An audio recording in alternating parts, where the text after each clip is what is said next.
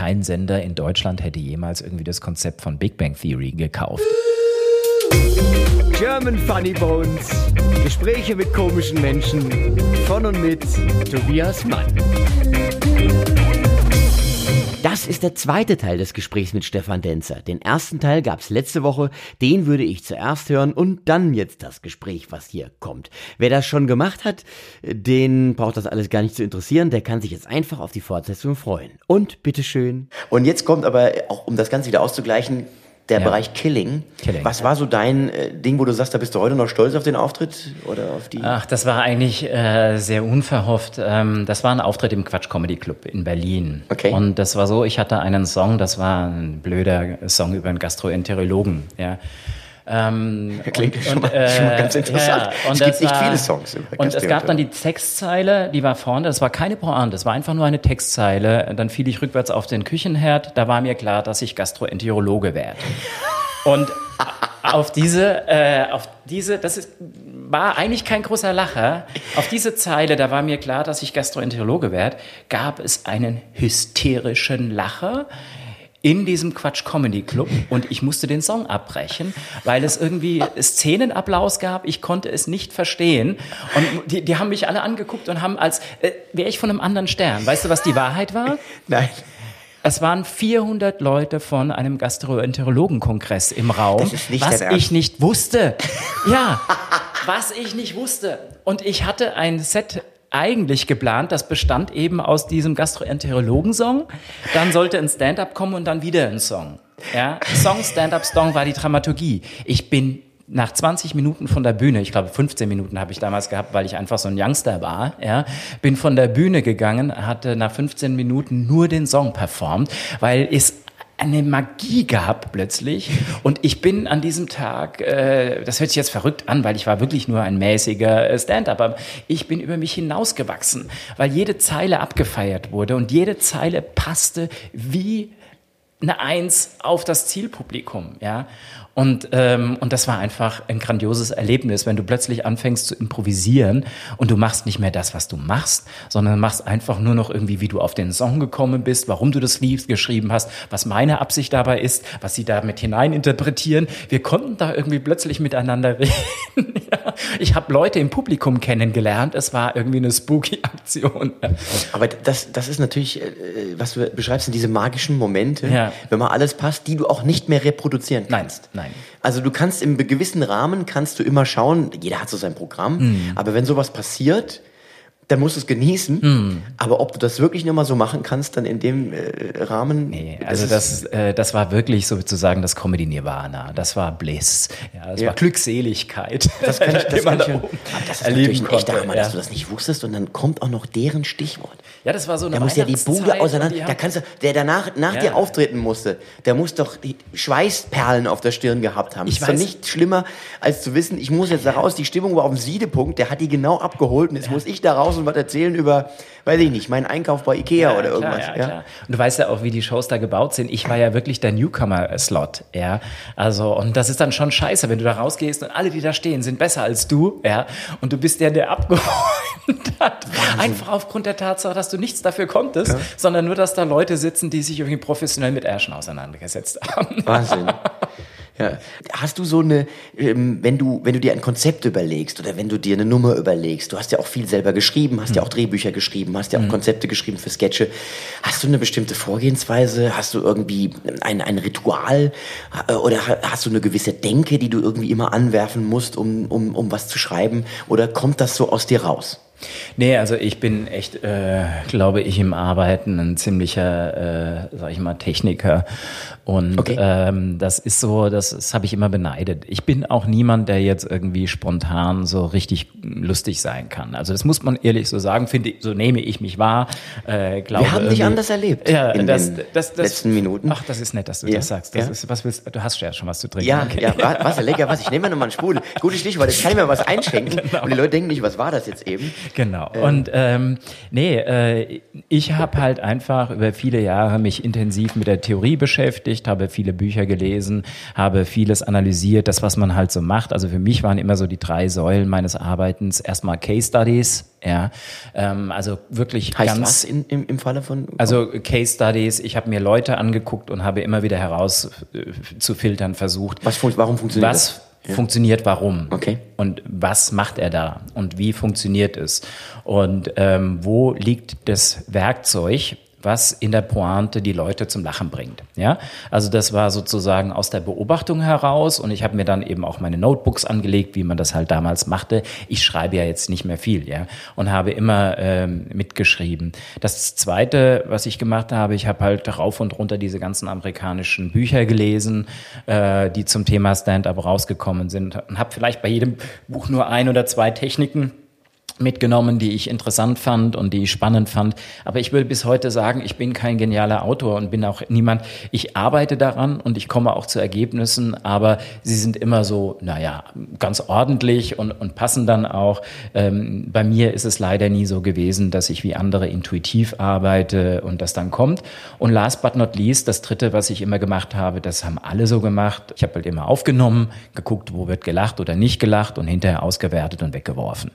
Also das heißt, das Prinzip. Bist du gnadenlos gewesen?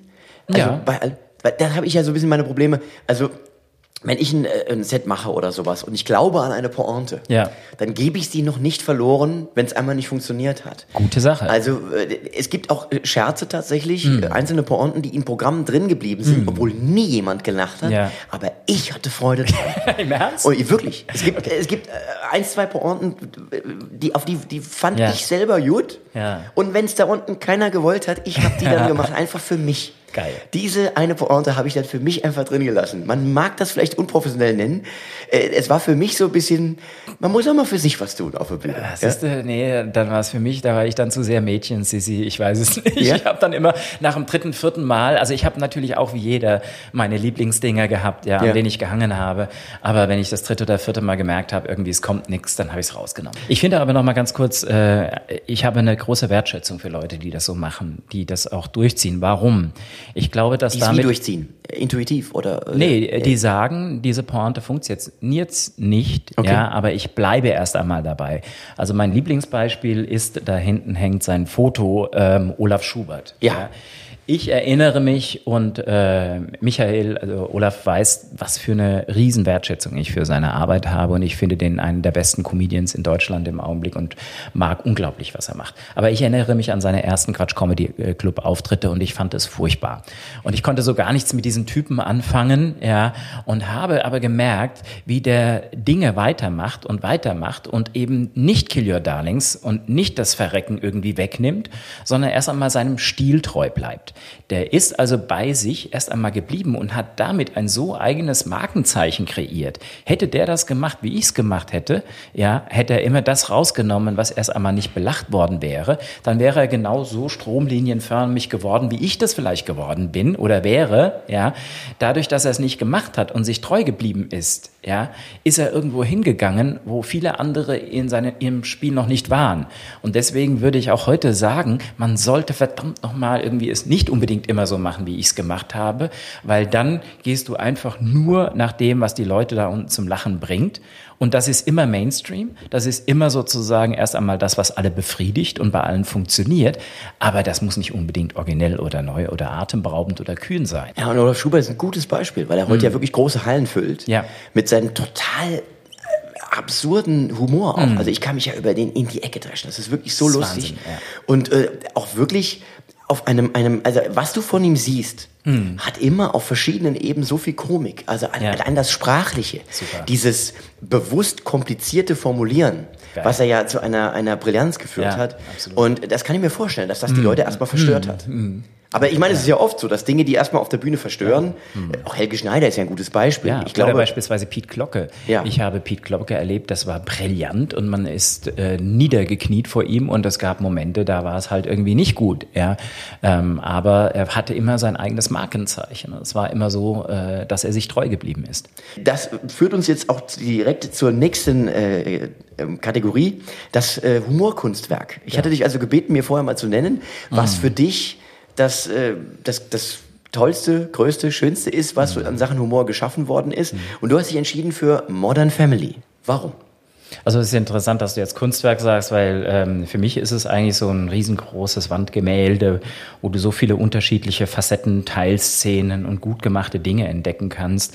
Also das ist beispielsweise diese brillante Zeichnung von Charakteren, äh, die da drinnen ist, ja, dass du das Gefühl hast, hey, äh, normalerweise Slapstick ist irgendwie so schwer im Fernsehen umzusetzen, aber wenn Phil Dunphy wieder irgendwie seine Slapstick-Momente hat, wo er auf die Schnauze fällt, ist es einfach puppenlustig, ja. Es ist irgendwie auf einer äh, rein strukturellen Plot-Ebene so unfassbar gut. Man muss sich klar machen, Modern Family hat 22 Minuten Sendedauer.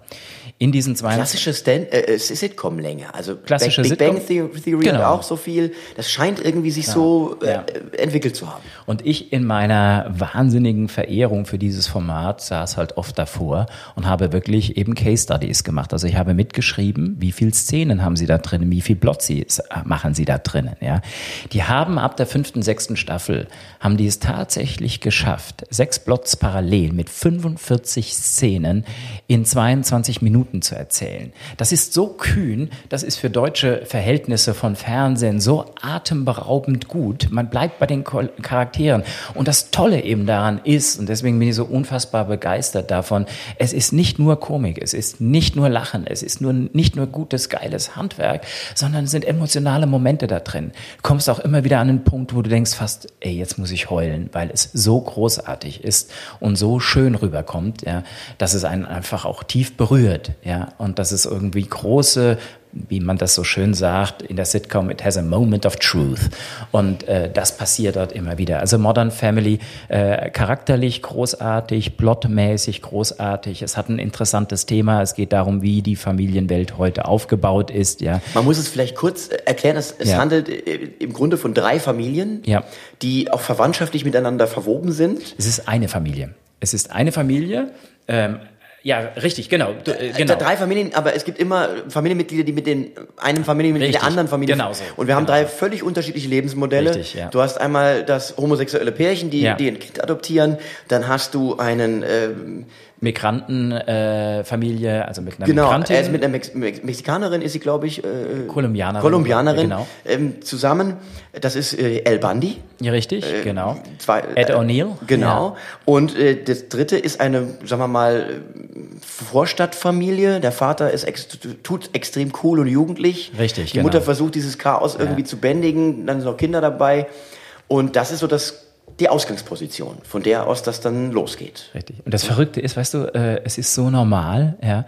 Es zeigt irgendwie Familienleben und es ist in dem, was die Geschichten hergeben, so unglaublich toll. Also es, es werden da Geschichten erzählt, wenn Phil Dunphy eben versucht, ein Haus zu verkaufen, was von einem Architekten so verplant wird, ja, so dass er immer wieder irgendwie Probleme hat, durch Türen durchzukommen, etc. Das kann man gar nicht beschreiben, das muss man irgendwie äh, sehen. Und das hat einfach eine so äh, hohe Originalität in der Normalität, weil es ist ja immer so, für mich jedenfalls bei Comedy sind zwei Dinge wichtig. Das eine ist das, was es also nicht vorhersehbar lustig macht oder wie man das in der Wissenschaft so schön sagt, die Inkongruenz, also der Bruch, ja, das, was uns irgendwie zum Lachen bringt, ist ja das Nicht-Erwartbare und die Pointe, ja, der Gag. Und das andere ist das Wiedererkennen, die Wahrheit. Ja, das, was es mit unserem Lebensalltag verbindet und wo wir das Gefühl haben, da hat er recht. Und das ist genauso. Und das kenne ich. Und das ist bei mir ähnlich. Und diese beiden Kräfte, die werden da so wunderbar virtuos miteinander verwoben. Ja, und man hat das Gefühl, das ist ein ganz normales Leben auf eine wahnsinnige Art und Weise und man hat Spaß daran. Also, ähm, ich, ich würde es gerne irgendwie äh, kürzer beschreiben wollen, aber ich kann es nicht. Nein, ich habe mir vor allem auch mal Gedanken gemacht. Also ich muss jetzt zugeben, Modern Family war äh, ist nichts, was ich jetzt wirklich intensiv verfolgt habe. Ich habe jetzt im Zuge Ja. der Vorbereitung auf das Gespräch habe ich äh, einige Folgen geschaut und finde das auch super. Es ist nur, es, ich habe dabei festgestellt, es gibt ja drei so drei verschiedene Formen von Sitcoms. Ja. Es gibt einmal die ganz klassische, die so in so gebauten Sets Genau. äh, vor, vor Publikum Ja. aufgezeichnet werden, also eher theatermäßig.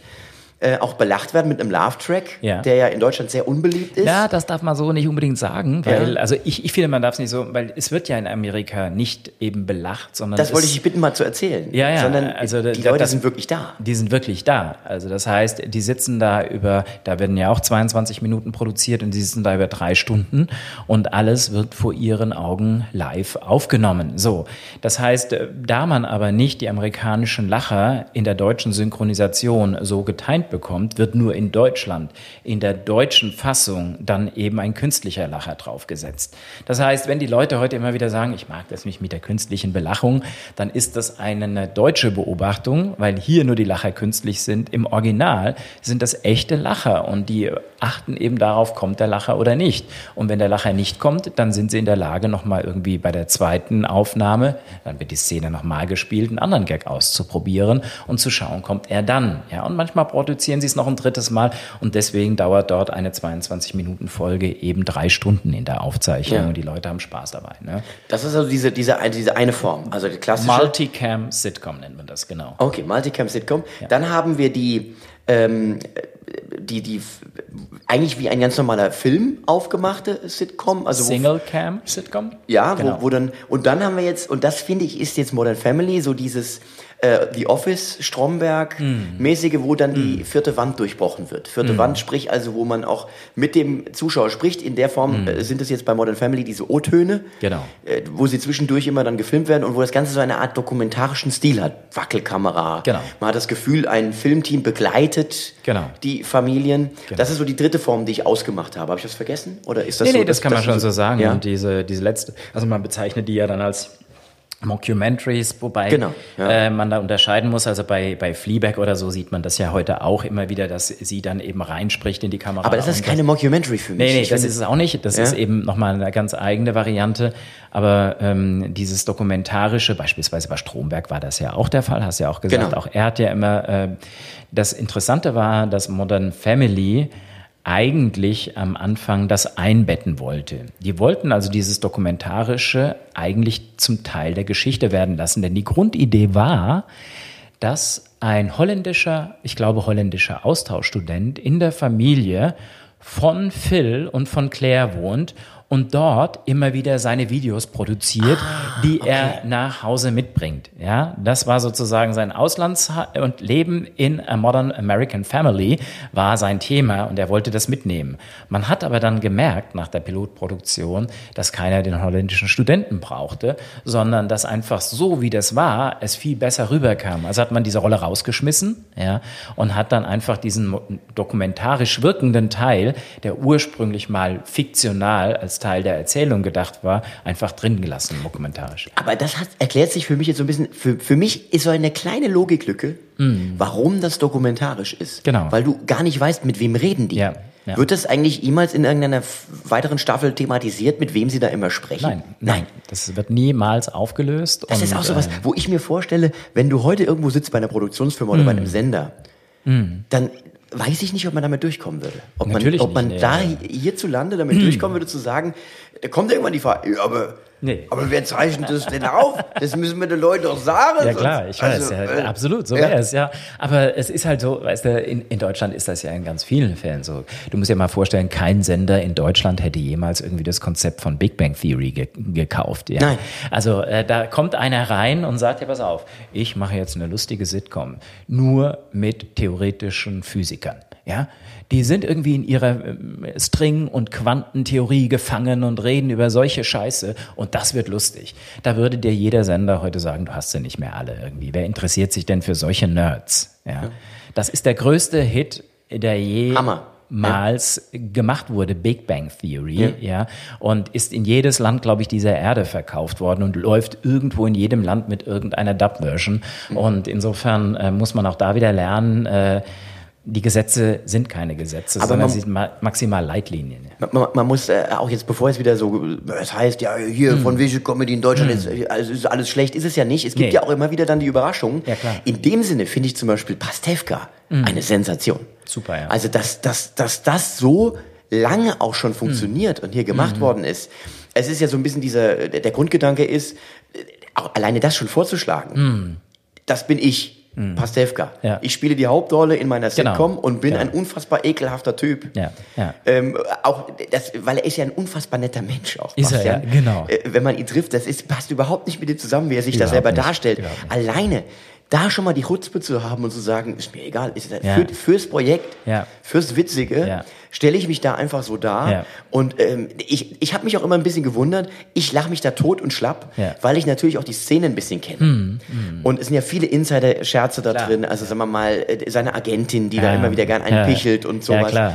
Und ähm, auch diese, diese ganzen äh, Scharmützel mit, mit Engelke und Kessler. Mit, äh, Kessler, natürlich Genau, Kessler ja, ist, ja, genau. ist sein, Richtig. sein Erzfeind dann Ja, da. genau. Aber anscheinend ist es so gut gemacht, dass auch jemand, der nicht mit der Szene zu tun Mhm. hat, sich über Pastewka herrlich amüsieren kann. Und, und der hat auch diese wunderbaren Charaktere geschaffen. Mhm. Das finde ich ja auch immer wichtig, dass es nicht nur so holzschnittartig ist. Mhm. Ja, also seine Nachbarin, die ist ja nicht einfach nur immer äh, äh, kratzbürstig, Ja. der, sondern sie ist ja wirklich so sein, sein, sein Antagonist und Ja. hat auch eine, eine Menschlichkeit und Ja, gibt wobei- ja auch einen Charakter. Ja? Wobei für mich, ich würde es ja auch gerne von der anderen Seite her betrachten, weil das ist ja auch so geil daran.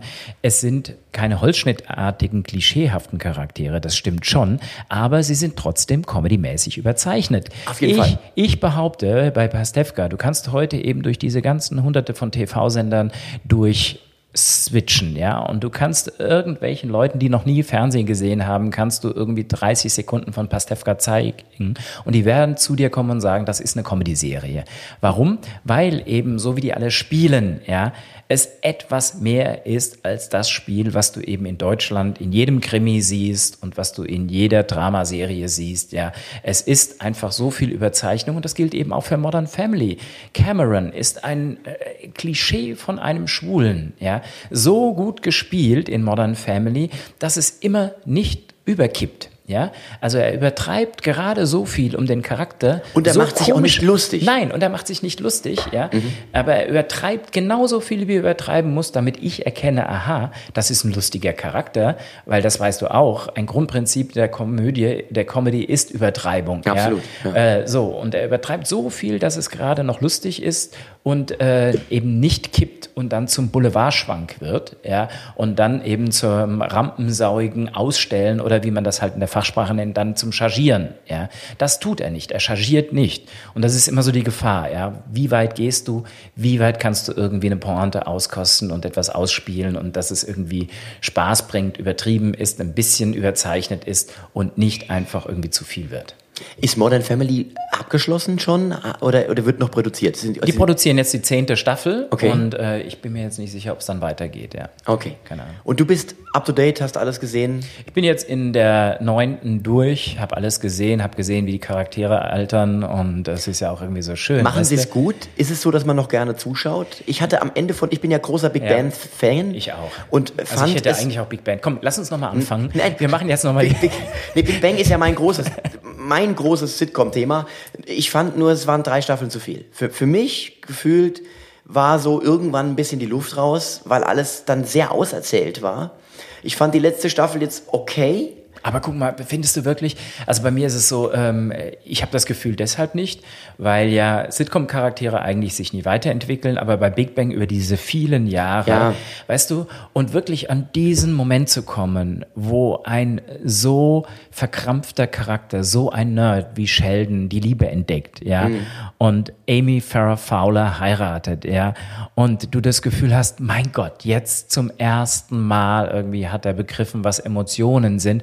Das fand ich so toll. Und dann Vollkommen eben recht, zu sehen, ja. wie irgendwie dieser wahnsinnige Howard Wolowitz, ja, der irgendwie mit seinen viel zu engen äh, Skinny Jeans da rumrennt, ja, plötzlich eben zum Familienvater wird und Zum das für zweifachen ihn, Familienvater, weißt du, zum ja. zweifachen Familienvater. Das ist so schön, irgendwie diesen Struggle zu sehen und diese Entwicklung mitzuverfolgen. Also Ich, ich bin da einfach, äh, nee, ich bin nicht deiner Meinung. Ich habe jede Folge gerne gesehen. Ich, ich habe ja auch, ich habe, ich hab, ich hab's ja auch gerne geguckt. Ich finde nur, es waren halt immer furchtbar viele Folgen. Es sind ja, glaube ich, 23 oder 24 Folgen Ja. pro Staffel. Und du hast manchmal so ein bisschen gesehen, dass sie ein bisschen Strecke gemacht haben, auch Ja. zwischendurch. Und äh, verdichteter hätte es mir noch besser gefallen. Ich gebe dir recht. Auch, ich weiß nicht, ob du die letzte Folge schon gesehen hast, ohne jetzt zu spoilern. Nee, nee, nee. Aber ich habe tatsächlich ja geflennt. Ich, hab Ja, ja, ja. ich, ich weine ja relativ leicht, Ja. äh, auch Aber das macht gute Comedy aus. Äh, Absolut. Und auch gerade, was du gerade von Wolowitz erzählst, der tatsächlich dann auch irgendwann so diese Krise hatte, kann ich denn ein guter Vater sein? Ich bin Mhm. Ja. ja, selber eigentlich noch ein Kind. Genau. Dieses Selbsterkenntnis, Ja. das sind ja, das ist ja total deep. Das ist ja, ist- äh, das ist ja fast schon ins Drama rein. Genau. Äh, was Genau. dann aber in einer Leichtigkeit in 22, 23 Minuten Ja. äh, wirklich wunderbar abgehandelt Ja. wird. Also insofern auch eine ne- tolle Geschichte. Big Bang Theory. Also Big Bang Theory ist für mich ebenbürtig mit Modern Family und nochmal, ich, ich, mich nervt es halt immer irgendwie so ein bisschen, weil äh, in Deutschland es anders wahrgenommen wird. Ich hätte niemals zehn Staffeln ausgehalten, wenn ich dies in der deutschen Fassung gesehen hätte. Genauso muss man Jerry Seinfeld in der englischen Fassung sehen mit äh, George Costanzo um diese Charaktere und auch bei Friends bitte. Ja, es ist im Deutschen einfach nur ein schlechter Abklatsch. Ja, wer einmal Phoebe hat reden hören, Liza Kudrow, ja, wie die spricht und wer Rachel irgendwie gehört hat, wie gut das ist, das ist in Deutsch einfach irgendwie so nur halb so gut. Das stimmt. Ich äh, habe aber die Erfahrung jetzt gerade beides gesehen zu haben, weil ich habe sie erst ähm, alleine geguckt und dann irgendwann hat äh, mein Sohn Hm. Ja. sich sehr dafür interessiert und der Ja. ist jetzt großer Big Bang Ja. Fan und der guckt es natürlich auf Deutsch. Ja, klar. Insofern muss ich sagen, es ist ein, sie machen einen ganz guten Job mit, der, mit der Synchron. Das ist ja nicht umsonst so furchtbar erfolgreich. Hm. Stimmt, ja. Also Pro7 feiert ja riesige Erfolge mit mit Die letzte Folge jetzt hatte, glaube ich, 20% Marktanteil Wahnsinn. so. wirklich- das heißt also, es ist schon okay, aber es geht natürlich einiges tatsächlich verloren. Mm. Einige Scherze funktionieren auch n- nicht wirklich, kannst du nicht übertragen. Was ich aber noch äh, von dir wissen möchte, du hast dich intensiv mit, äh, mit Sitcom auseinandergesetzt. Mm. Du warst dort vor Ort gewesen und hast dir die Produktion angeschaut. Ich meine sogar von einer Folge Big Bang Theory, oder? Nee, nee, nee, nee, das war ich nicht. Ich war bei zwei äh, Sitcoms dabei. Ähm, das eine war von Greg Garcia, äh, Raising Hope am Set. Okay. Das war jetzt das, was man als Single Camera im Set bezeichnen würde. Ähm, das heißt also, man hat dort die Produktionsweise ohne Publikum im Studio. Man produziert aber trotzdem im Studio. Okay. Modern Family ist ja auch in großen Teilen im Studio produziert. Es ist nur einfach so geil geleuchtet, ja, und so gut gebaut, dass du es nicht siehst. Okay, ja, verstehe. Wie es dann eben dann rüberkommt. Ähm, und das war eine ganz tolle Erfahrung zu sehen, wie die da in diesen Writers Rooms arbeiten und wie die irgendwie ihre Gehirne miteinander verknüpfen. Und das, Weil Writers Rooms, auch das muss man sagen, da sitzen wirklich 15, 20? das hängt immer davon ab. Also ich war dann äh, in der zweiten Sitcom, das war eine Multicam mit Tim Allen, eine ganz furchtbare Sitcom, die heißt Last Man Standing. Und das Tim Allen ist doch der von Hör mal, wer da hämmert, Richtig, oder? genau, richtig. Tooltime heißt es, glaube ich, im Original. Richtig, genau. Und, ähm, und der hatte eben eine neue Sitcom bekommen, eben Last Man Standing. Da war ich vor vier, fünf Jahren oder so in der Aufzeichnung drinnen. Und ähm, das war jetzt äh, nicht irgendwie die große Kunst. Und trotzdem war es unfassbar toll, in diesem Writers Room dabei sein zu dürfen, ja. Und zu erleben, was für Know-how da ist und wie da Leute miteinander über Geschichten reden und so. Und Ist das so, dass jeder seine, seine Storyline hat, die er weiter verfolgt oder werfen da alle unterschiedliche Ideen rein? Gibt es so, dass jemand zuständig ist für Handlungsstrang A und der andere für Handlungsstrang B oder? oder? Nee, also ich habe ich hab zwei ähm, Modelle kennengelernt. Das eine eben ist dieses Prinzip, was meines Wissens nach die meisten ähm, eben machen. Es wird gemeinsam geplottet. Also das heißt, man hat erst einmal einen großen Staffelbogen, man weiß, wo will man in diesen 22 Folgen ungefähr hin. Und bei mir war es so, das war eben in einem rechteckigen Raum und auf der langen rechten Seite hing eben der Staffelbogen. Man, sah, man saß, sah, wo an welcher Stelle welche Ereignisschritte eintreten. Und das andere war eben das Plotten. Das Plotten wurde gemeinsam gemacht, dann saßen die eben alle da im Raum und es gab irgendwie so eine Art geheimnisvolles Miteinander, was nicht immer ein Miteinander war, weil es, es war keine Demokratie, sondern es war mehr oder weniger der Showrunner, der die Gehirne der Mitanwesenden angezapft hat. Und das immer je nach ihrem Erfahrungshorizont getan hat. Ja. Mhm. Also du hast wirklich gespürt, da gab es Senior Writers, die haben mehr gesagt und durften mehr sagen und es gab die Junior Writers, die waren da und haben hier und da.